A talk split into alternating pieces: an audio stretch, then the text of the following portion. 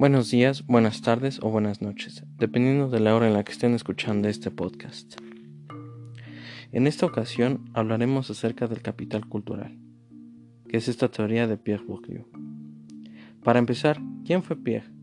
Y para no hacer el cuento largo, Pierre Bourdieu, o por su nombre completo Pierre Félix Bourdieu, fue un sociólogo francés y uno de los más destacados representantes de la época contemporánea. Nació en París, el 1 de agosto de 1930 y desafortunadamente falleció el 23 de enero del año 2002. Pero yéndonos al grano, ¿qué es el capital cultural?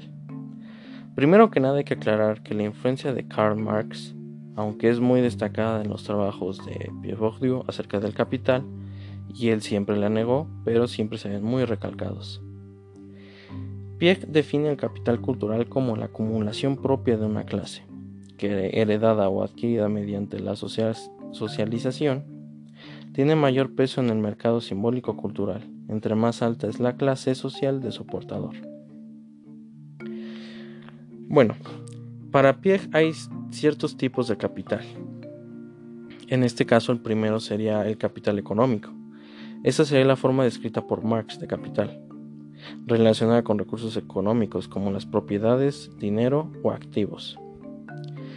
Después, el capital social. Se refiere al acceso y pertenencia a redes poderosas que otorgan ventajas a la vida de una persona. Y por último, el capital cultural.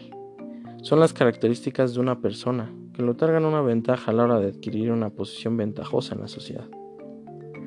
Ahora bien, para Pierre también hay tipos de capital cultural, que es digamos el tema principal de este podcast. En este caso, el capital cultural incorporado, que será el primero descrito por Pierre, se trata de todo el conocimiento de una persona adquirido, tanto de forma consciente como inconsciente, mediante los procesos de socialización y tradición. Este tipo de cultural no se puede intercambiar, según Bourdieu, se adquiere poco a poco, cuando la persona lo va incorporando a sus hábitos, en este caso su personalidad y manera de pensar. Después seguiremos con el capital cultural objetivado. En este caso tiene que ver con las propiedades de una persona que pueden ser intercambiadas por un beneficio económico, además de poseer un significado, que le otorga estatus. Este tipo de capital simboliza el conocimiento de una persona sobre la sociedad en la que se encuentra y sus formas de expresión más importantes. Y por último, el capital cultural institucionalizado está relacionado con el reconocimiento formal por parte de las instituciones políticas del capital cultural de una persona. Esto puede hacerse mediante títulos conseguidos en estudios formales, un trabajo que otorgue un buen estatus o posición social, mediante pertenencia a algún club o asociación. Otras cosas que van relacionadas con el capital cultural, que son teorías de Pierre Bourdieu, es el hábitus, que en este caso es uno de los más conocidos e influyentes de Bourdieu, y sin embargo también es de los menos definidos. Se refiere a la parte del capital cultural que está integrado dentro de cada uno de nosotros, debido a nuestros hábitos, habilidades y formas de actuar y pensar. El hábito se va formando a lo largo de nuestras vidas, debido a sus propias experiencias personales, y tiene que ver con la manera inconsciente en la que nos comportamos y de nuestra personalidad. El hábito no solo nos otorga mayor o menor capital cultural incorporado, sino que también nos ayuda o nos perjudica a la hora de lograr los otros dos tipos de capital cultural. Y por último, pero no menos importante, el campo.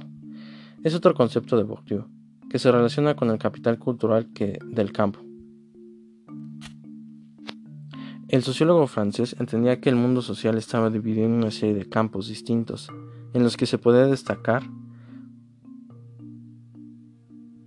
o tener poca habilidad. Algunos de estos campos son el arte, la religión y la educación o las leyes. Cada, cada uno de estos campos cuenta con sus propias tradiciones, reglas y conocimientos asociados. Bueno, esto sería todo acerca del capital cultural de Pierre.